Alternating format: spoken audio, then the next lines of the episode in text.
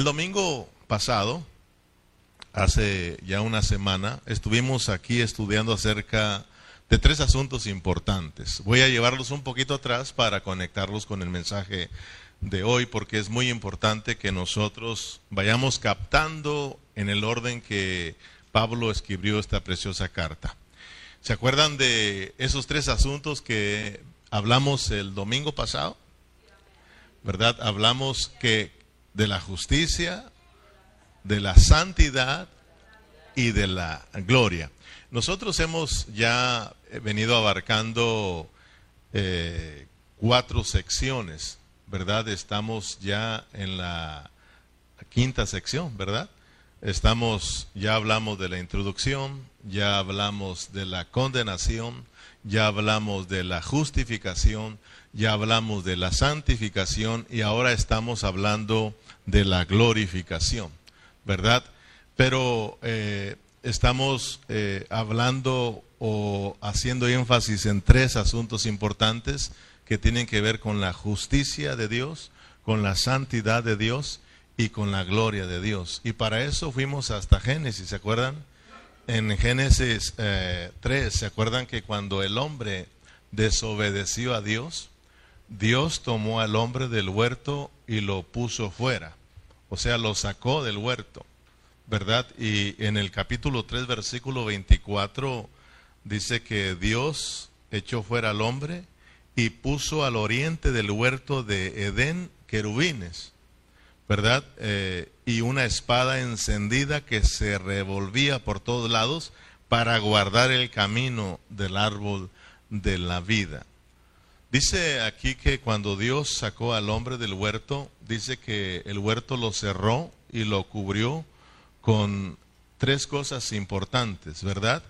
Él puso querubines, él puso una espada y esa espada estaba encendida y estaban guardando la entrada en el huerto, ¿verdad? Y todos nosotros sabemos que esos tres asuntos o esas tres cosas son, son, son muy significativas para nosotros, ¿verdad? Tienen mucho significado. Por ejemplo, hemos aprendido, porque esto ya lo hemos hablado antes, que los querubines representan la gloria de Dios. Fíjense bien, ¿eh? Cuando el hombre, cuando Dios sacó al hombre y lo puso fuera del huerto, Dios cerró el huerto o protegió el huerto con querubines, con una espada y esa espada estaba encendida. ¿Ok? Entonces, el hombre cuando ya está fuera, miren lo que, lo que perdió. Miren lo que el hombre perdió. Los querubines representan la gloria de Dios. Significa que el hombre que perdió, número uno, dice Romanos, que el hombre quedó lejos de la gloria de Dios. Quedó destituido de la gloria de Dios. En segundo lugar, nos presenta la espada que Dios puso ahí. Y la espada es la palabra de Dios. Y la palabra de Dios o la espada aquí representa, ¿qué hermanos? La justicia de Dios. ¿Verdad? Por ejemplo, tú puedes ver los querubines que representan la gloria de Dios en Ezequiel 9.3 y Hebreos 9.5. Y la espada que representa la justicia de Dios la puedes ver en Salmos 7, 10 y 11 y también Apocalipsis 2, 16. Y en tercer lugar tenemos la, lo encendido de la, de la espada o la llama de la espada, ¿verdad? Y la llama eh, o lo encendido de esta espada representa la gloria de Dios, la santidad de Dios, perdón. Mira si estás, si estás bien, hermano, estás ahora sí vienes fugoso y te voy a aprovechar. Entonces, eh, lo encendido, ¿qué representa? La santidad de Dios, y lo puedes ver en Éxodo 3, del 1 al 5, o Hebreos 12, 29. Entonces, miremos pues que todo esto concuerda con lo que venimos nosotros estudiando. Romanos presenta eh, la justicia, la santidad y la gloria. O sea, de que ahora que nosotros fuimos alcanzados por Dios, ahora que nosotros fuimos salvos, nos han, mire, regresan, regresan estas tres cosas importantes que se perdieron. Por eso aprendimos que cuando Dios eh, salva a Saqueo, él expresa porque el Hijo del Hombre vino a buscar y a salvar lo que se había perdido. O sea, de que en sí, claro que nos venía buscando a nosotros, para salvarnos a nosotros, pero no solamente era para buscarnos y salvarnos a nosotros. Acordémonos que la meta de la cruz no es nuestra salvación, sino que es el propósito de Dios. ¿Ok? Pero gloria a Dios porque nos alcanzó la salvación, ¿verdad? Dios nos tuvo misericordia y nos bendijo porque Dios tenía el plan con nosotros. Entonces cuando el hombre fue criado, aprendimos que Dios lo crió con el fin de que el hombre expresara ¿qué? Expresara justicia, santidad y gloria de Dios, expresara a Dios, ¿verdad? Pero el hombre desobedeció y quedó fuera, se perdió la justicia, la santidad y la gloria. Pero ahora cuando Dios nos salva a nosotros, dice Pablo en Romanos, cuando ya nosotros somos reconciliados, cuando nosotros somos ya eh, los hijos de Dios, entonces vienen con nosotros nuevamente ¿qué? La justicia, Dios nos ha justificado y también dice que Dios nos ha santificado y también Dios nos ha glorificado, ¿verdad? Pero ahora nosotros tenemos que experimentar lo que Dios en Cristo ya hizo por cada uno de nosotros. Entonces ya va entendiendo usted por cuál es el propósito por la cual Dios lo salvó a usted. Dios no nos no solo nos salvó para que nosotros gritemos, somos los hijos de Dios. ¿Me oigo yo? Bueno, dije, ¿dónde está? ¿Dónde Alguien me está copiando o arremedando. No era el eco, era el eco, era el eco. bueno, entonces ahora ya sabemos cuál es el propósito de nuestra salvación. No es para que tú digas, yo ya Dios me salvó y ya. Que entendamos que Dios ahora quiere expresar en nosotros, los que hemos sido salvos, que su justicia, su santidad y la gloria de Dios. Y estamos con este tema importante que es la gloria de Dios. Entonces, ah, eh, hoy vamos a hablar acerca de los hijos pequeños. ¿A qué hermanos? A los hijos maduros. Pero antes, ya aprendimos pues que la justicia, la santidad y la gloria, estas tres cosas se relacionan en nuestra salvación. Se relacionan con, con nuestro ser tripartito. Se relacionan con nosotros. Eh, hermana Yanin, la justicia de Dios o la justificación, ¿con qué se relaciona en nosotros? ¿En qué se relaciona con nosotros? En nuestro espíritu. En nuestro espíritu. Hermana Luz Rodarte, eh, la santificación, ¿en qué se relaciona con nosotros? No, en nuestra Primero nuestro espíritu, justicia, y luego la santificación es en nuestra alma. Y Juan, al último, la gloria, ¿dónde? En nuestro cuerpo. Por eso, fíjense, es muy importante, ¿verdad? La justicia en nuestro espíritu, la santificación en nuestra alma, en nuestro yo. O sea que nosotros tenemos que anhelar la santificación. Tenemos que anhelar la santificación y la santificación no la vas a encontrar en otro lado más que en Dios, porque Dios es santo. Por eso dice ser santos, porque yo soy santo. Amén. Entonces, si yo quiero ser santo, yo tengo que buscar a Dios. ¿Verdad? Pero yo, yo tengo que buscar a Dios. Y Dios ya está dentro de ti. La vida santa ya está dentro de nosotros el Espíritu qué? El Espíritu Santo ya está dentro de nosotros, por lo tanto, si yo quiero, si yo anhelo la santidad, si yo anhelo la santificación, ¿verdad? Yo tengo que ser dirigido por mi Espíritu, por el Espíritu Santo que está en mi espíritu. Yo tengo que ocuparme en las cosas del Espíritu. Yo tengo que ser guiados por el Espíritu, porque entonces yo voy a alcanzar la vida, voy a alcanzar la vida que la vida santa de Dios va a ser agregada a mí, a mí. Y eso va a causar en mí una transformación, una transformación. Y la transformación me va a llevar a que sea yo conforme a Cristo, que Cristo se vea en mí que la vida de Dios se empiece a mirar en mí. Y entonces lo que sigue es la glorificación.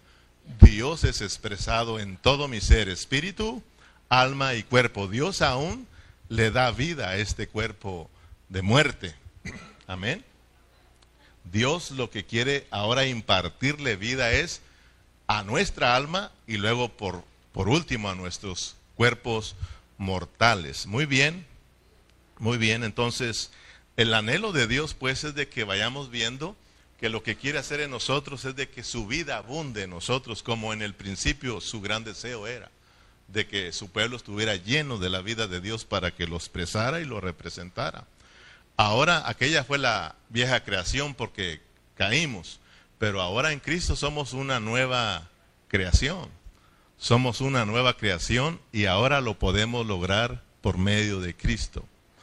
Por eso el Cristo glorioso que está en nosotros, esa es la esperanza de la glorificación. Cristo en vosotros, la esperanza de gloria. Amén. Ahora sí tenemos esperanza, hermano. O sea, Dios, el anhelo de Dios es de que es que quiere que reinemos nosotros en vida, que su vida reine. Por eso Pablo lo menciona ahí mismo, Romano, lo estudiamos en el capítulo 5, versículo 25 perdón, eh, en Romanos, eh, que dice, Romanos 5, 17, perdón. Pues si por la transgresión de uno solo reinó la muerte, mucho más reinarán en vida por uno solo Jesucristo, los que reciban la abundancia de la gracia y el don de la justicia. ¿Sí ve? O sea, ¿quiénes van a reinar en vida? Solamente los que reciban la abundancia de la gracia. O sea, que, ¿qué es, ¿cuál es esa abundancia de la gracia? Que Dios esté operando en nosotros por medio de Cristo. Que esa vida preciosa de Cristo esté operando en nosotros. Que no seamos ya nosotros haciendo las cosas. Que sea Cristo en nosotros haciendo las cosas. Esa es la gracia. Dios obrando desde nuestro espíritu. Amén.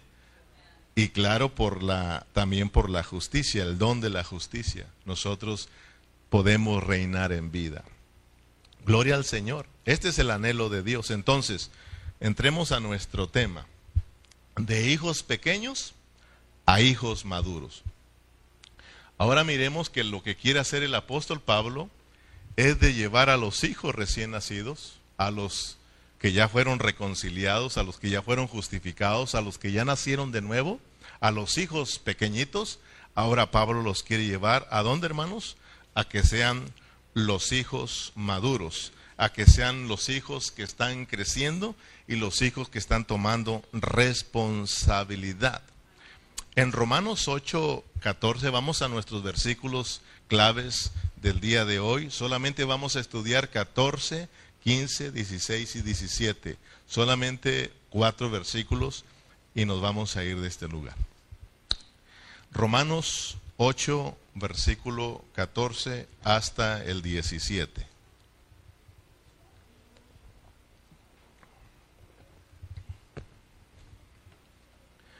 ¿Lo tenemos? Dice la palabra del Señor.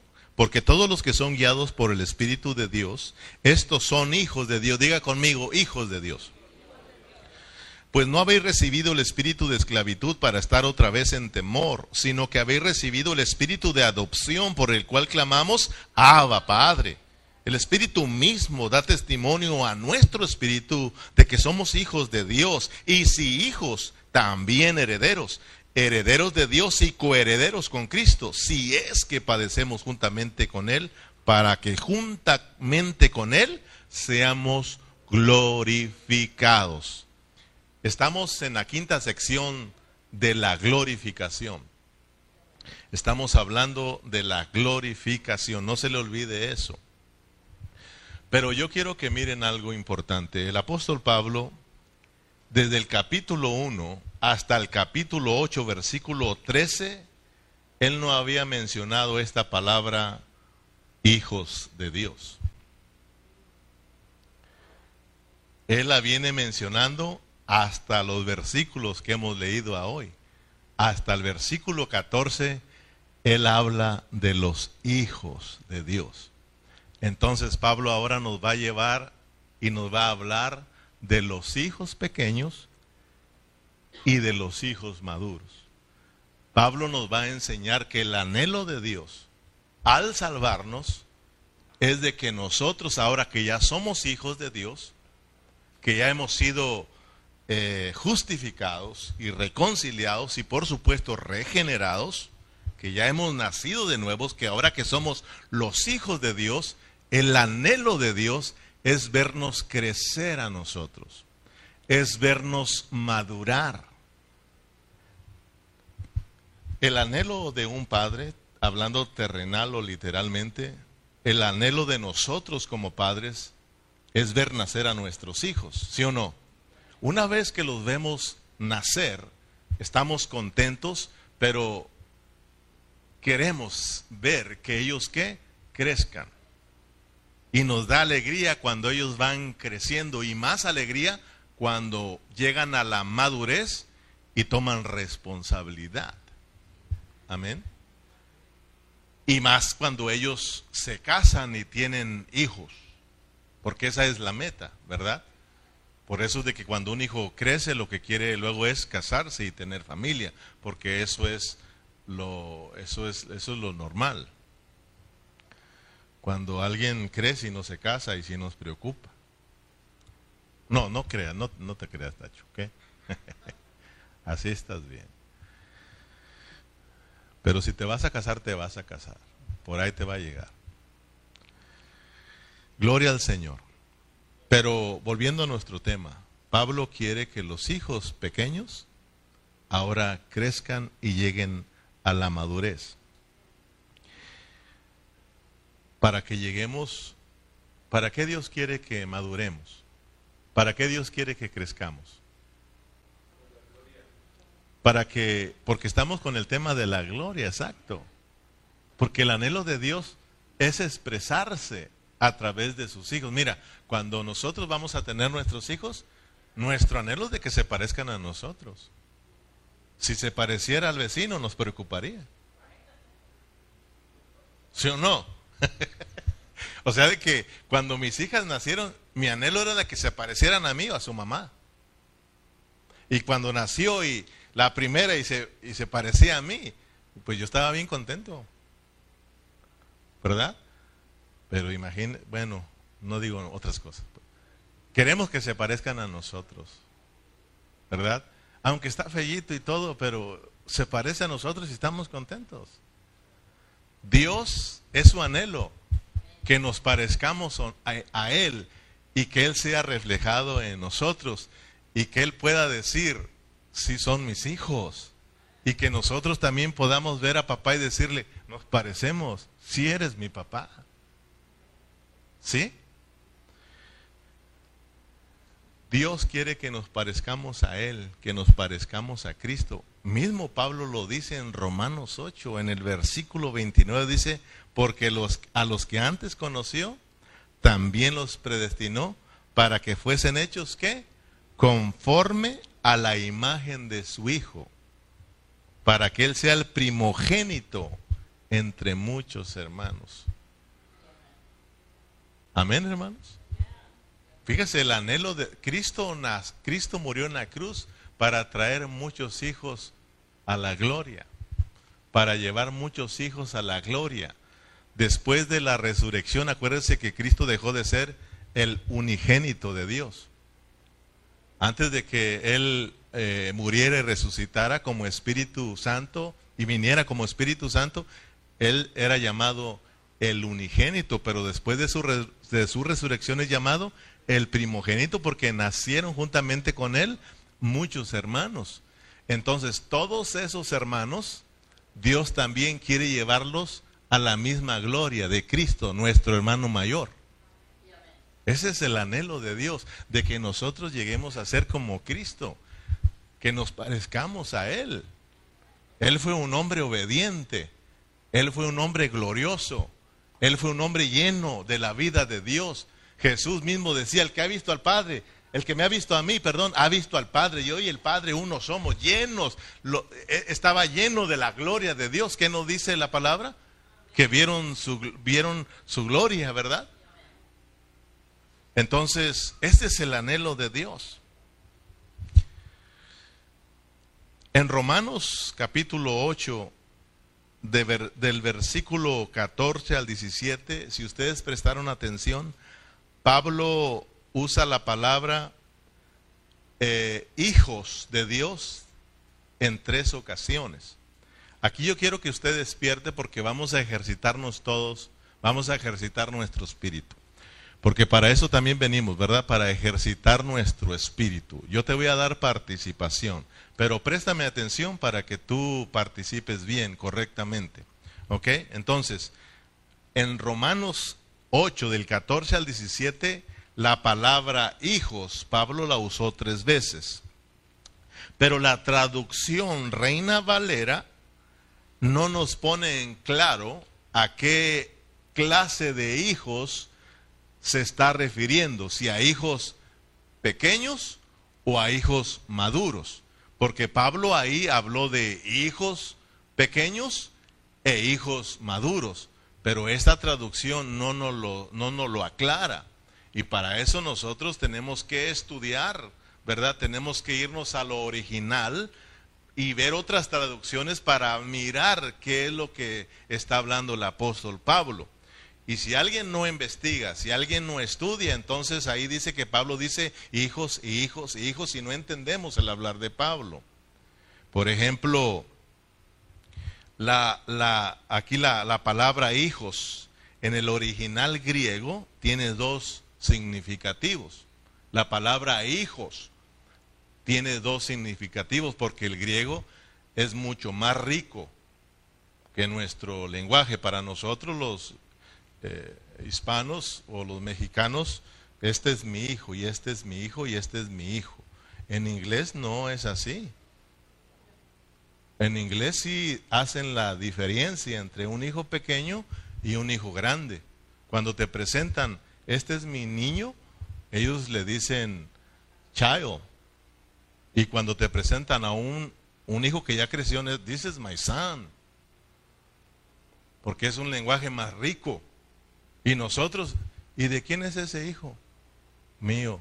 Y ese, más lo que decimos, ¿y ese hijote? ¿Verdad? Para identificarlo, ¿qué hijote tan grande tienes?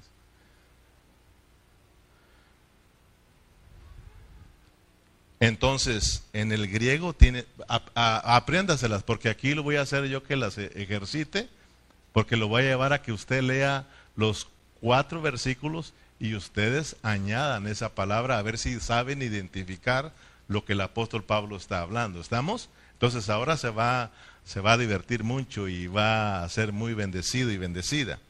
Entonces aquí la palabra hijo, cuando hablando, hablando de un hijo pequeño, en el original griego es eh, tecnón. Tecnón. Diga conmigo tecnón. O sea que cuando dice usted tecnón, está hablando de un hijo recién nacido. Está hablando de un hijo pequeño. ¿Ok? Pero cuando habla de un hijo maduro en el original griego es juíos, con J, juíos. ¿Ok? Esa es, eso tiene que ver con un hijo que está crecido, con hijo, un hijo maduro. Diga conmigo, juío. Así con ganas, juío. Muy bien. Juío, ¿a qué se está refiriendo? ¿A un hijo chiquito o a un hijo grande? Eh, está, eh, tengo confusión aquí, ¿ok? Vuelvo a repetirlo, grábesela porque usted ahorita va a pasar a, y ahora sí lo voy a hacer porque a veces yo digo y se me pasa y no los paso, ¿verdad? Y se han escapado, porque un día me, de otras que de otras iglesias que nos escuchan y nos miran, dijeron, hermano, usted no pasó a unos hermanos, dijo que iba a pasarlos, a dar un resumen al terminar. Y dije yo, pues escaparon. Pero ahora no se me van a escapar, ¿ok? Apréndaselo bien. En el original griego, hijo pequeño, hijo pequeño, chiquito, recién nacido, es tecnón. Diga conmigo tecnón. Ok. Un hijo pequeño.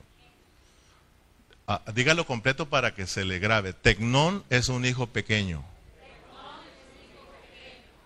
Juío es un hijo maduro. Muy bien. Ok.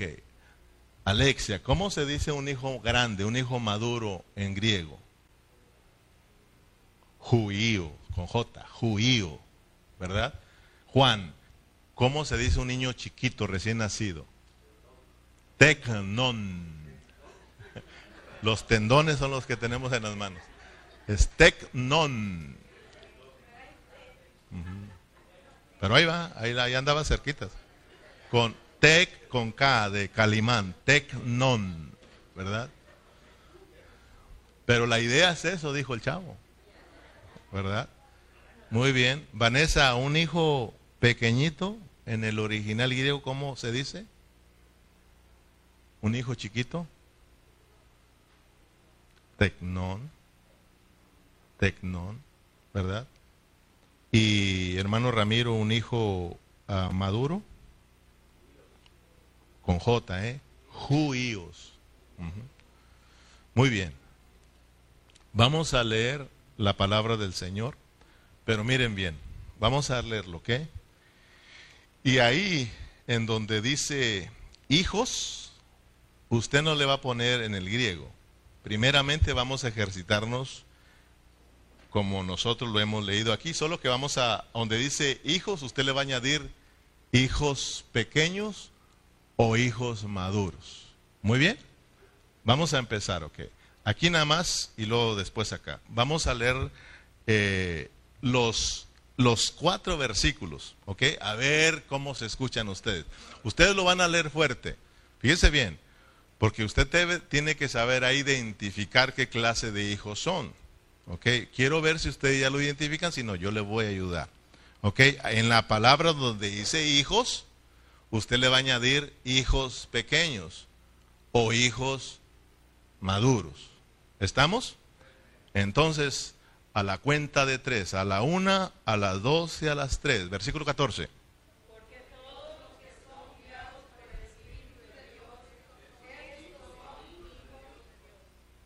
Fíjese que nomás el Doni se, se escuchó, que le puso y ustedes se afrenaron. Quiero escucharlos a todos. Que se escuche como que si ya lo saben. ¿Ok? O vamos a verlo. Vamos a ir de, mejor de uno por uno. Hermano Rigo, vamos a ver, a ver cómo andamos ahí. Usted va a leerlo con voz fuerte. ¿Ok? Versículo 14 nada más y le va a agregar qué hijo es ahí, maduro o pequeñito. Usted le pone hijos pequeños o hijos maduros. Vamos con el versículo 14.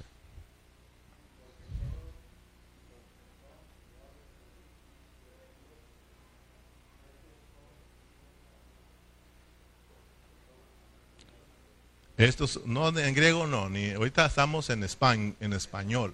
Son hijos maduros de Dios. Muy bien. Hermana Rosy, léalo usted otra vez. El versículo 15.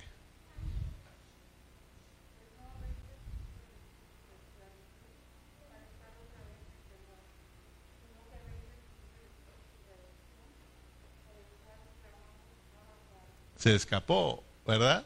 Y el hermano Ceja, el versículo 17. 16, perdón.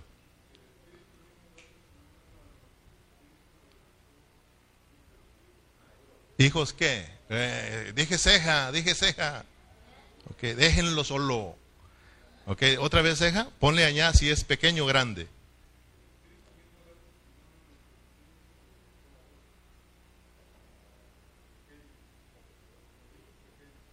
De Dios. ¿Ok? Hermano Zabaleta, versículo 17. Ahí, ahí, le faltó la palabra.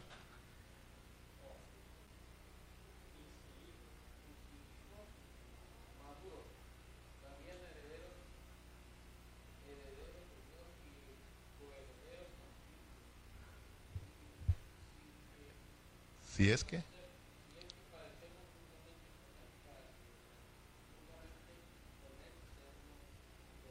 Muy bien, todos, todos sí este, contestaron bien, le pusieron bien. ¿eh? Por ahí oí pues, eh, que soplaron, pero, pero está bien porque nos gusta ayudar, nos gusta ayudarnos el uno para el otro, ¿verdad? Trabajamos en equipo. Ahora sí, vamos a leerlo todos que se oiga a una sola vez, ¿ok? Pónganle ahí, no se les olvide, donde dice hijos, pónganle ustedes porque son hijos maduros o hijos pequeños, ¿ok?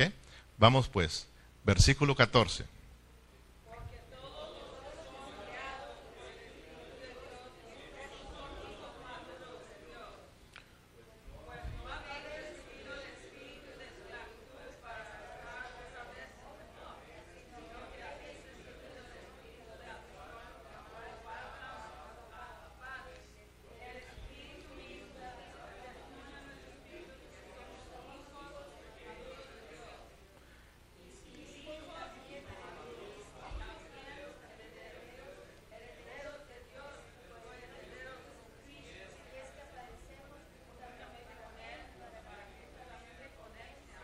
Muy bien, muy bien. Un aplauso para todos.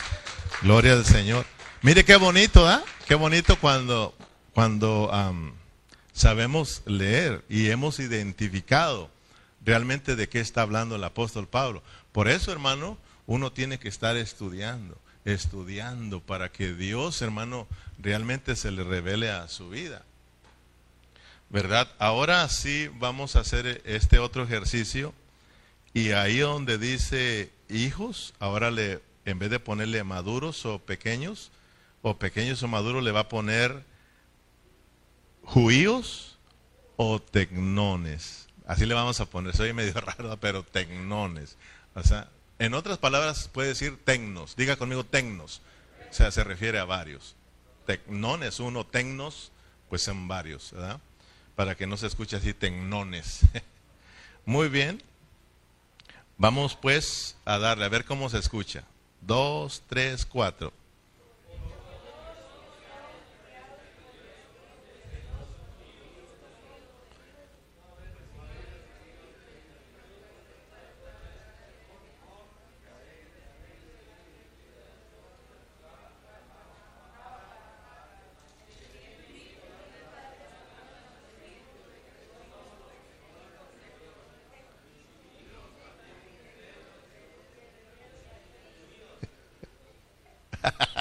Muy Y si hijos, ¿verdad? Y si judíos. Ahí va. Pero qué bonito cuando uno sabe identificar, ¿verdad? Pero bueno, ¿qué, ¿qué es lo que quiere Dios? ¿Que aprendamos griego? ¿Verdad? ¿O hebreo? O sea, yo les puse a ejercitar esto para que entendamos qué es lo que Pablo quiere enseñar. Realmente, ¿qué es lo que el apóstol Pablo les quiere enseñar a los romanos? Lo que ahora les va a enseñar desde el versículo 14, 15, 16, 17, ¿verdad? Los versículos que estamos estudiando, lo que Pablo les está diciendo es de que ahora que ellos, que ellos son a los hijos pequeños, el anhelo de Dios es verlos crecer es verlos madurar, es verlos tomar responsabilidad, porque Dios en Romanos tiene una meta. En Romanos la meta de Dios es la edificación del cuerpo de Cristo. Es la vida práctica de la iglesia porque es donde Dios es expresado y Satanás es derrotado. Amén, hermanos. Entonces el anhelo de Dios es de que nosotros como cristianos crezcamos para que tomemos responsabilidad en los asuntos y en los negocios de Dios. Porque realmente en el tiempo que estamos viviendo, hermano, Cristo ya viene muy pronto, hermano. Fíjate que nosotros estábamos en una reunión con mis patrones y ellos me dijeron, calle, gracias a Dios porque nos está yendo bien. Y ahí en Poyolandia todavía tenemos dos casas que están vacías y queremos eh, que en el 2023 o el 24, ¿verdad? Nosotros eh, llenemos de gallinas esos gallineros porque tenemos otros ranchos también donde queremos eh, poner más casas. Tenemos planes para el 2015 y yo dije, Dios mío, yo le dije, perdón, 2030, ¿verdad? Y le dije, ¿sabes qué? No, no sé si yo esté por acá ya. O sea, de que la gente hace planes y hace planes y no sabe en el tiempo que están viviendo. O sea, de que las trompetas están sonando y la gente ni siquiera presta atención. Y no vamos a hablar ahora de los que no conocen a Dios. Entre los mismos cristianos, las trompetas están sonando y no hay nadie que se espante. Bueno, yo creo que sí habrá, alguien por ahí, pero la mayoría está muy distraído. Entonces Pablo les quiere decir a los romanos que ahora que son hijos de Dios, porque ya apareció esta palabra hijos, él quiere darles a saber que son hijos de Dios y como hijos de Dios son llamados a heredar totalmente a Dios.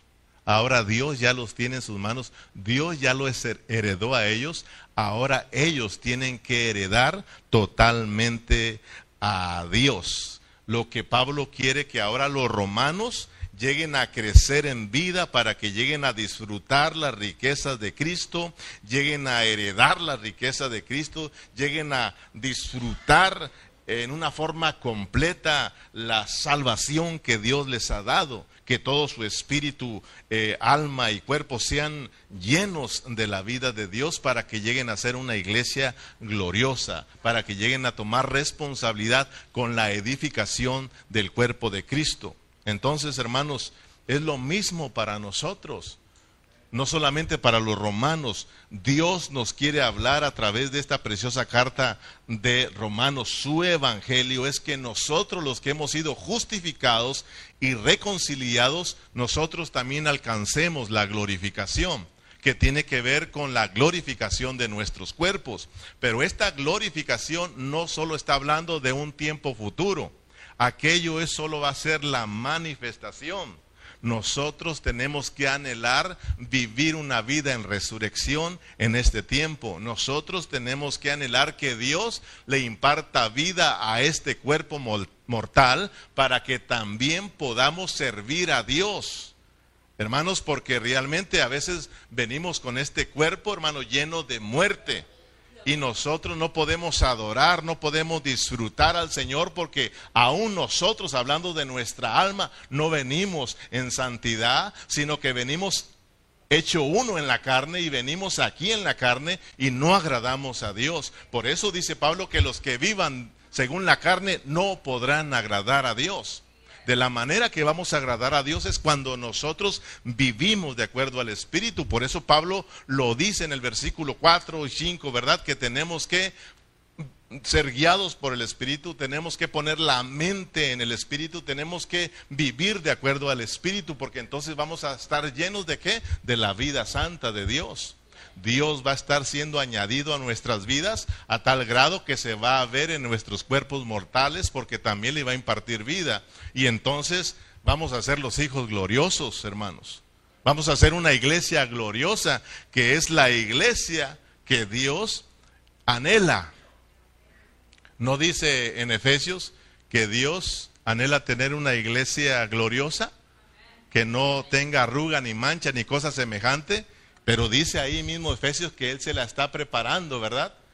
Por medio del el lavamiento de la palabra, para presentársela a sí mismo una iglesia santa, una iglesia santa, una iglesia gloriosa, porque si somos santos, somos gloriosos. Entre más santo usted sea, más glorioso usted será. Porque acuérdense que el fruto de la justicia es la santificación.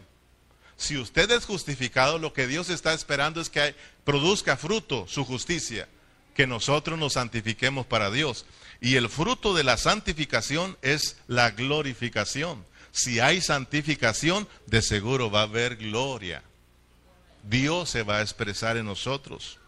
Entonces, Pablo está llevando a los romanos al crecimiento, a que deben de anhelar el crecimiento. Como cristianos nosotros también tenemos que anhelar el crecimiento en vida, hermano.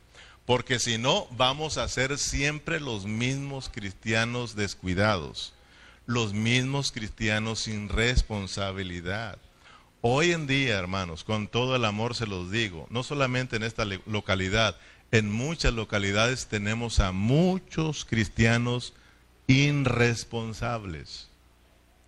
No son responsables en su vida espiritual cristianos que no son responsables con su oración, no son oraciones con su tiempo para estar en la presencia del Señor, no buscan al Señor, no lo buscan en oración, no lo buscan en el estudio de la palabra. Ellos vienen aquí y gracias a Dios que llegan porque se les enseña un poquito, pero ellos solamente se conforman con lo que escucharon aquí. De ahí en fuera no vuelven ellos a buscar a Dios, no vuelven ellos a orar, no vuelven a buscar, hermanos, al Señor hasta que vuelven a regresar aquí a este lugar. Eso es mucha irresponsabilidad. Imagínense un pastor, imagínense su pastor siendo irresponsable que diga, bueno, ahí lo que Dios nos guíe, lo que Dios nos dé en el púlpito, eso les hablamos a los hermanos. No, tenemos que estudiar, tenemos que buscar al Señor, tenemos que llenarnos de la vida de Dios para transmitirles vida a ustedes también. Imagínense ustedes, hermanos, tomando responsabilidad en las cosas de Dios. Imagínate nuestra iglesia local, hermano.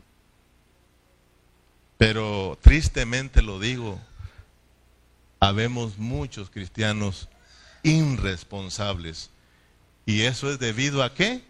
A que no hemos crecido espiritualmente. Pensamos que ya estamos grandes, pensamos que ya hemos madurado, pero realmente somos niños, porque si ya estamos crecidos y hemos madurado, entonces debemos de tomar responsabilidad en los asuntos de Dios. Amén, hermanos. Eh, muchos de nuestros hermanos eh, son niños porque a ellos se les tiene que atender. Se les tiene que atender. Cuidado, hermano. Cuidado cuando alguien venga aquí y yo no lo atienda. Es que no me saludó el pastor. Saludó a todos menos a mí. ¿Te das cuenta de la niñez y de la irresponsabilidad y de la inmadurez, hermano? O sea, de que son cristianos ya viejos pero siguen siendo unos niños en Cristo. Es que a mí nadie me visita. Eso se llama niñez. Es el tiempo de dejar esa niñez, hermano. Es el tiempo ya de hablar como gentes maduros. Ya, está bien, pasamos un tiempo la niñez porque todos nacimos de nuevo. Pablo también fue un niño. Pablo dice, cuando yo era niño, yo hablaba como niño. También Pablo decía, es que a mí no me atienden, es que a mí no me cuidan, es que, mira a mí, porque él hablaba como niño, dice, pero ya cuando fui grande, yo dejé las cosas que eran de niño. Entonces nosotros tenemos que anhelar el crecimiento, hermano. Tenemos que anhelar el crecimiento en vida. A un niño hay que atenderlo bien, a un niño hay que atenderlo bien, porque un niño tiene que ser atendido. A un niño hay que cuidarlo, porque a un niño hay que tener cuidado con él, hay que cuidarlos, porque está recién nacido, ¿verdad? A un niño hay que darle de comer en la boca, hay que darle de comer en la boca. A un niño pequeño, estoy hablando de los niños recién nacidos, hay que darles órdenes. Ven para acá, no vayas para allá, no hagas esto, ¿verdad? Cálmate, tranquilízate. A un niño sí. Uno lo puede ver como padre. A un niño sí lo andas controlando. Pero a un grande, hermano pero aún grande.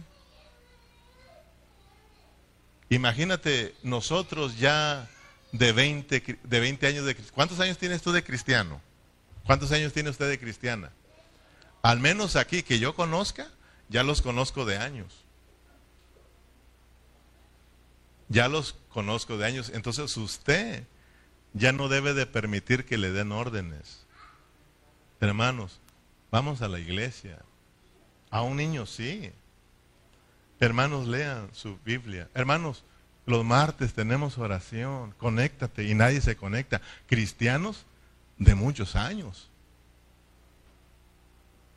Ay, está bueno esto, ¿verdad? No me gusta hablar esto, pero a veces Dios nos lleva ahí porque tiene que ponerles una buena regañada, hermanos. Pero con amor. porque se nos tiene que estar ordenando, se nos tiene que estar recordando, porque hay mucha niñez entre nosotros los cristianos. Cuando uno ha crecido, uno toma responsabilidad. Hablando espiritualmente, toma responsabilidad en los asuntos de Dios. A mí no me tienen que decir que yo tengo que orar, hermano. Mi responsabilidad es orar y estar con el Señor. A mí no me tienen que decir que tengo que orar por ti. Yo tengo que orar por mis hermanos. A mí no me tienen que decir que yo tengo que venir a la reunión. Yo sé que mi responsabilidad es estar aquí en la reunión. Es que usted es el pastor. No, tú eres hermano también. Tú eres un hijo de Dios. Y también eres invitado y eres convocado a esta celebración, hermano. Yo aquí a reunirme y a predicarte la palabra. Pero tú a reunirte y a alabar al Señor y a ser alimentado con la palabra. Amén.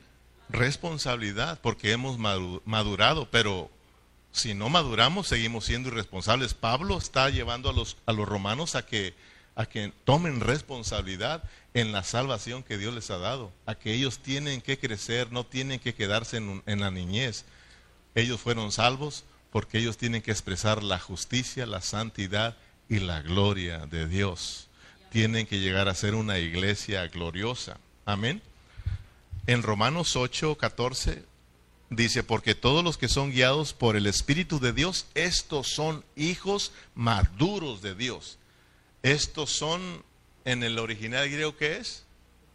Juíos de Dios, ¿verdad? Estos son juíos de Dios. Pablo, ¿qué les está diciendo cuando le dice, porque todos los que son guiados por el Espíritu de Dios, estos son hijos de Dios, hijos maduros, ¿verdad? Hijos que han crecido, porque en el versículo 6 eh, les dice a ellos que tienen que poner su mente ahora en el Espíritu, porque son la nueva creación, han sido puestos en Cristo y tienen que ser guiados por el Espíritu. Tienen que ocuparse en las cosas del Espíritu, porque eso los va a llevar a ser hijos maduros, porque todos, o sea, solamente aquellos que vivan de acuerdo por el Espíritu, porque todos los que son guiados por el Espíritu de Dios, estos son los hijos maduros de Dios. O sea, si alguien no está siendo obediente a la voz del Espíritu adentro, si alguien no está siendo guiado por el Espíritu, porque Dios está dentro de ti, y si no te dejas guiar por Él, entonces tú nunca vas a llegar a la madurez, hermano, te vas a quedar en la niñez. Y eso ya sabemos que, va a ser, eh, va, va, a traer mucha pérdida para nosotros. Y nos lo, nos lo recordó el hermano Jesús que va a haber mucha pérdida si nosotros no crecemos. Si Cristo no está creciendo en nosotros, va a haber mucha pérdida, hermano. Y todavía estamos a tiempo. Amén. Entonces Pablo le dice, ustedes han recibido el Espíritu. Ustedes ahora tienen el Espíritu de vida. Ustedes son regenerados, son hijos de Dios. Y si, si ustedes son guiados por el Espíritu, serán los hijos maduros de Dios.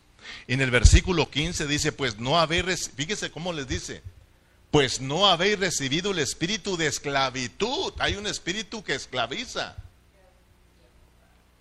Hay un espíritu que nos hace tenerle miedo a Dios.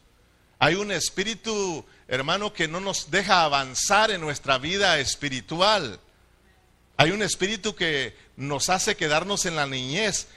Es el espíritu de esclavitud. Y Pablo dice, ustedes no han, no han recibido un espíritu de esclavitud para estar otra vez en temor, sino que haber recibido el espíritu de adopción por el cual clamamos, Abba Padre. O sea, de que les está diciendo, ustedes son verdaderamente nacidos de nuevo, ustedes son verdaderamente hijos de Dios.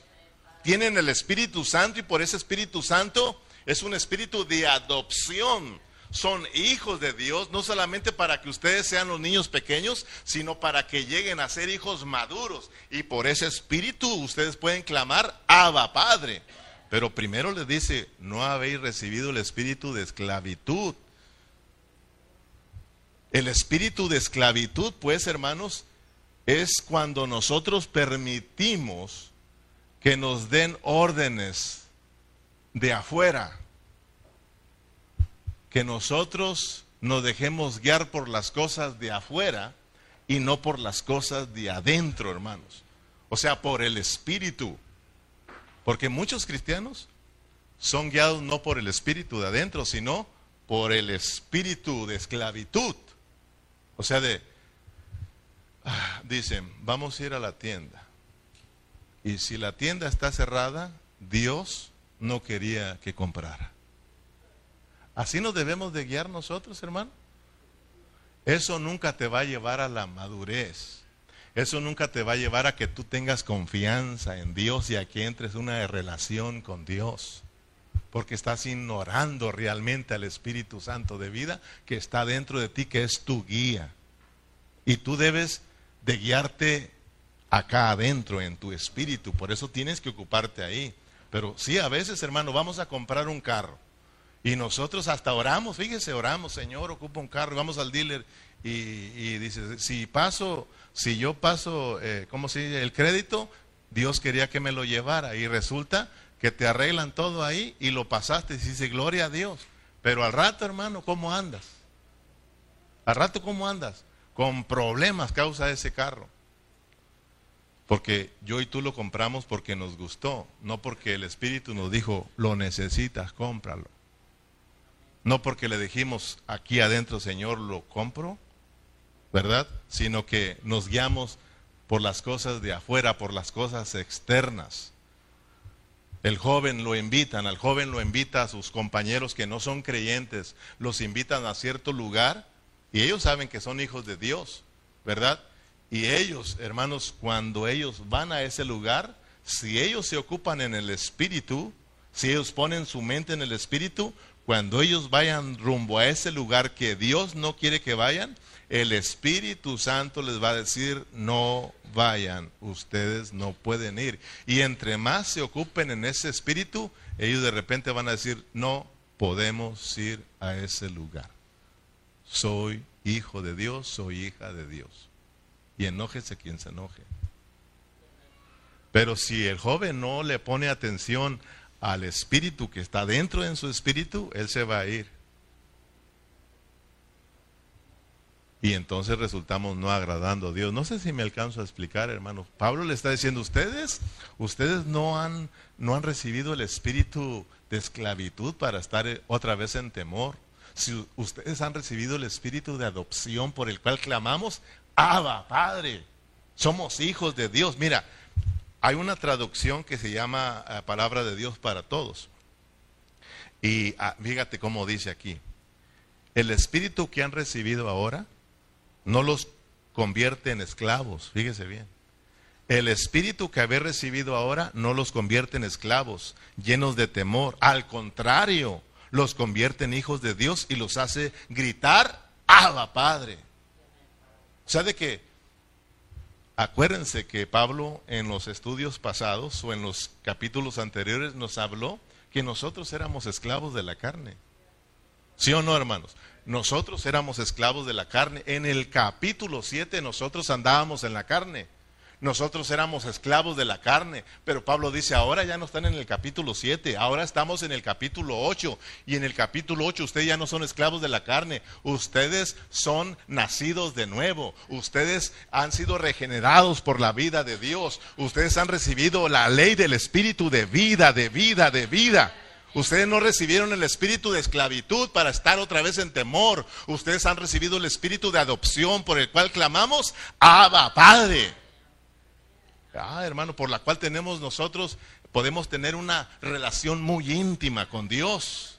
Porque esa palabra, Abba, Padre, es una palabra muy tierna, una palabra muy íntima de un padre a un hijo y de un hijo a un padre. O sea que sí podemos nosotros vivir de acuerdo a esa a ese espíritu, sí podemos ocuparnos. Tenemos que saber que somos hijos de Dios. Usted es un hijo de Dios. Yo soy hijo de Dios a nuestros hijos tenemos que siempre recordarles, aunque anden mal portados, ustedes son hijos de Dios. Aún que dos de mis hijas se fueron, se fueron y, yo les dije, ustedes recuerden, son hijas de Dios. Aunque no, hagan las, hagan las cosas correctas, son hijas de Dios. Son, y somos hijos de Dios, hermano. Y el anhelo de Dios es de que ahora le tengamos confianza, que tengamos una relación con Él. El anhelo de Dios es de que nos acerquemos, es de que nos hagamos uno con Él. Por eso dice en el, en el versículo 16 de Romanos 8, el Espíritu mismo da testimonio a nuestro espíritu de que somos hijos de Dios, de que somos los recién nacidos de Dios. O sea, de que uno puede decirle, tú eres mi papito, tú eres mi papito, ¿verdad? No solamente tú eres mi papá, uno le dice, tú eres mi papacito, tú eres mi papito hermoso, yo soy tu hijo, tú eres mi papito. Amén, hermanos. El Espíritu mismo da testimonio a nuestro espíritu de que somos hijos de Dios. Mira, el Espíritu mismo da testimonio a nuestro espíritu de que somos hijos de Dios. O sea, de que cuando nosotros nos acercamos y le decimos, papito hermoso, te amamos, el Espíritu mismo da testimonio a nuestro espíritu también. Y Él también dice, amén, papito hermoso. O sea, de que está hablando de Cristo como el Espíritu. O sea, de que cuando nosotros, los hijos menores de Cristo, decimos, Abba Padre, papito hermoso, Cristo también dice, papito hermoso. Y cuando Cristo dice, papito hermoso, nosotros sus hermanos también decimos, amén, papito hermoso. Esto es precioso. Mira, en Gálatas, ve conmigo a, Gálatas, capítulo 4, versículo 6 para que veas que Cristo dice Abba Padre y nosotros también gritamos Abba Padre. Porque somos uno con Él. En Gálatas 4:6 dice exactamente lo que nosotros estamos leyendo en Romanos eh, capítulo 8, versículo 16. Dice, y por cuanto sois hijos, mire bien, y por cuanto sois hijos, Dios envió a vuestros corazones el espíritu de su Hijo, el cual clama, Abba Padre. O sea, está hablando de Cristo como el espíritu. Dice, por cuanto sois hijos, Dios envió a vuestros corazones. Y claro, por supuesto, está hablando de nuestro espíritu, porque nuestro corazón es parte de nuestro espíritu y es parte también del alma porque está hablando de que nos hacemos uno con Cristo y Cristo se hace uno con nosotros. Cuando Cristo en Gálatas clama y grita, Abba Padre, nosotros en Romanos también juntamente con Él clamamos, Abba Padre. Y cuando nosotros en Romanos clamamos Abba Padre, el Cristo que está en Gálatas también clama Abba Padre. Mira qué precioso, hermanos. Y todos todos unidos, papito hermoso. Somos los hijos de Dios. Pero Pablo en el versículo 17 continúa con el dedo en la renglón diciendo, pero si son hijos ustedes pequeños, deben de anhelar ser hijos maduros. Por eso dice que el Espíritu mismo da testimonio a nuestro Espíritu de que somos hijos de Dios. En el versículo 17 dice, y si hijos, ahora ya cambió a los hijos, maduros. Ahora dice, y, dice, el, el, Espíritu mismo da testimonio a nuestro Espíritu de que somos hijos, los hijos recién nacidos. Pero si nosotros crecemos, y si hijos crecidos, también vamos a ser herederos. Dice herederos de Dios y coherederos con Cristo si es que padecéis juntamente con Él, porque juntamente, para que juntamente con Él seamos glorificados. Entonces, hermanos, resumiendo y ya para terminar, lo que el apóstol Pablo nos quiere enseñar en estos cuatro versículos que estudiamos es que nosotros, los hijos de Dios, los que hemos nacido de nuevo, anhelemos crecer en vida, hermano. Yo le digo al Señor, Señor, concédenos la madurez. Tú ya estás a las puertas. Mi anhelo es ver que tú levantes de ahí gente victoriosa, que tú levantes gente vencedora para tu reino. Señor, levántanos, concédenos el crecimiento, concédenos la madurez. Habemos muchos niños, habemos muchos irresponsables ahí en la iglesia. Y no solamente aquí, en otras congregaciones, hermano. Hay mucha niñez. Muy pocos son los que van a alcanzar la madurez. El anhelo de Dios es de que alcancemos la estatura del varón perfecto, hermanos. El anhelo de Dios es que seamos edificados como el cuerpo de Cristo. El anhelo de Dios es de que crezcamos en vida. Cuando hablamos de edificación, de ser edificados, estamos hablando de un crecimiento en vida. A medida que nosotros vamos creciendo en vida, tomamos responsabilidad para con nuestros hermanos en la vida de la iglesia y venimos a ser una iglesia que está siendo edificada y esa es una iglesia gloriosa, hermano, que agrada a Dios. Cuando nos reunimos le agradamos a Dios porque nos reunimos juntamente con Cristo. Y juntamente con Cristo todos clamamos y gritamos, Abba, Padre, Papito hermoso, hermano. Cristo grita y nosotros también gritamos. Amén, hermanos. Entonces, mire bien, termino con esto bien precioso. Cuando Dios nos regeneró a nosotros, cuando tú naciste de nuevo, Dios puso un espíritu de adopción. Otras traducciones dicen espíritu filial. Filial.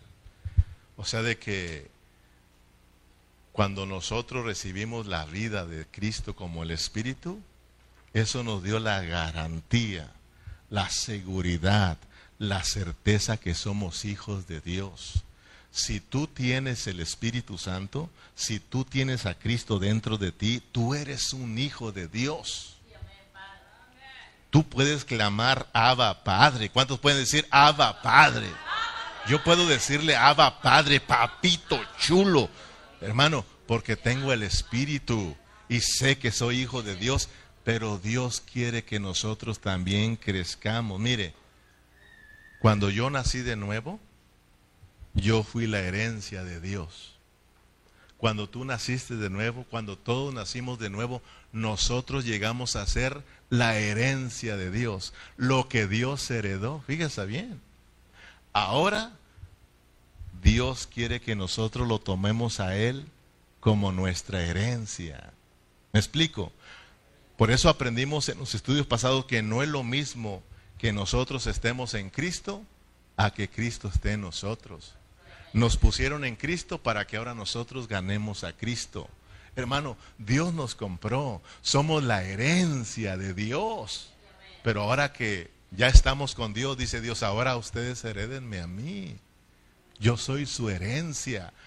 Quiero que ustedes sean mis herederos. Herédenme pues. ¿Me explico, hermanos? Si usted lee el Salmo para que vea que no estamos hablando nuestras propias palabras. Si usted lee en su casa Salmo 127, versículo 3, la parte A, dice aquí, herencia de Jehová son los hijos. He aquí, herencia de Jehová son los hijos. Dios nos heredó a nosotros. Nos dio un espíritu de adopción. Pero ahora nosotros, por ese espíritu de adopción, tenemos que ahora heredar a Dios. Heredar a Dios, ser herederos de Dios, no es como otros predicadores andan predicando que nosotros somos herederos y que somos ricos y que tenemos riquezas y se basan en las riquezas materiales.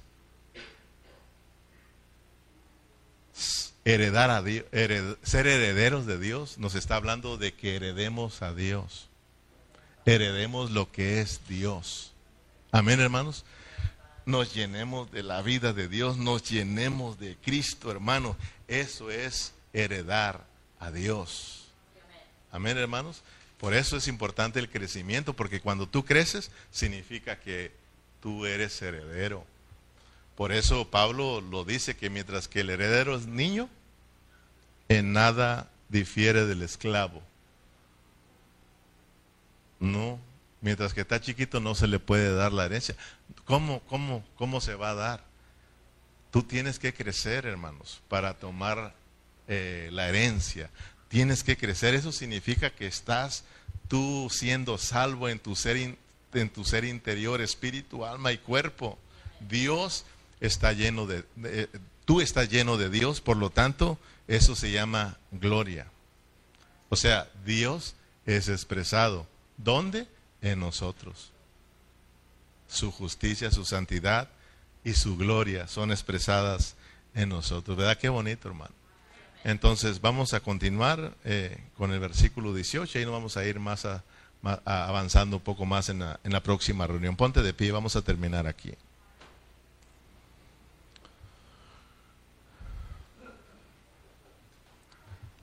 Padre, gracias. Gracias por tu palabra, Señor, tan preciosa. Gracias porque cuando nos abres el entendimiento, nosotros podemos comprender tus escrituras. Y gracias porque tú nos abres el entendimiento, Señor. Gracias porque tú te nos revelas, Señor. Gracias porque ahora nos has enseñado que tu anhelo, Padre, tu anhelo es que nosotros los que hemos nacido de nuevo, nosotros los que, Señor, eh, hemos sido regenerados, Señor, tu anhelo es vernos crecer, es vernos madurar para que tomemos responsabilidad en tus asuntos, Señor. Padre, tomemos responsabilidad en la vida de la iglesia. Señor, yo te pido perdón especialmente por mi vida, Señor, porque cuántas veces no he sido descuidado, Señor. Cuántas veces no he sido, Señor, apartado, Señor, por las cosas de este mundo, Señor. Por no, Señor, ser guiados por el Espíritu. Cuántas veces no he sido guiado por las cosas externas, Perdónanos, Señor. Sé que muchos de mis hermanos también, Señor, hemos, eh, hemos eh, caminado, Señor, sin, sin dejarnos guiar por ti que estás dentro de nosotros. Ayúdanos, ayúdanos a, ocuparnos siempre en el Espíritu, en nuestro Espíritu, donde tú moras. Ayúdanos a poner nuestra mente, como dice tu palabra, en, el Espíritu, Señor, porque ahí está la vida. Ayúdanos a ser guiados por el Espíritu, porque todos los que son guiados por el Espíritu, esos son los hijos maduros, esos son los judíos de Dios. Señor, eh, Padre, concédenos el, crecimiento, concédenos la madurez, Señor. Padre, gracias por mis hermanos, gracias porque eh, tenemos una esperanza de gloria. Ese es Cristo en nosotros, la esperanza de gloria. Sabemos que tú eres el que has iniciado esa buena obra en nosotros y tú mismo la vas a perfeccionar. Así de que aquí estamos, nos abrimos a ti, Señor, anhelamos el crecimiento en vida, Señor. Captura nuestras vidas, Señor. Muchas gracias por mis hermanos, mis hermanos que a pesar, Señor, de que, Padre, han tenido una semana dura de trabajo, aquí están, Señor. A pesar que están lidiando con sus bebecitos, aquí están anhelando, anhelando más de ti. Te pido que los bendigas en una forma especial. Por mis hermanos que están eh, conectados por vía Facebook, todos ellos ya tuvieron sus reuniones, pero aquí están algunos conectados y algunos se van a conectar. Oramos para que los bendigas de igual manera. Señor, gracias por esta eh, preciosa tarde, Señor. Gracias por cada uno de mis hermanos. Despídanos en paz y usted reciba la gloria por siempre en Cristo Jesús. Amén y amén.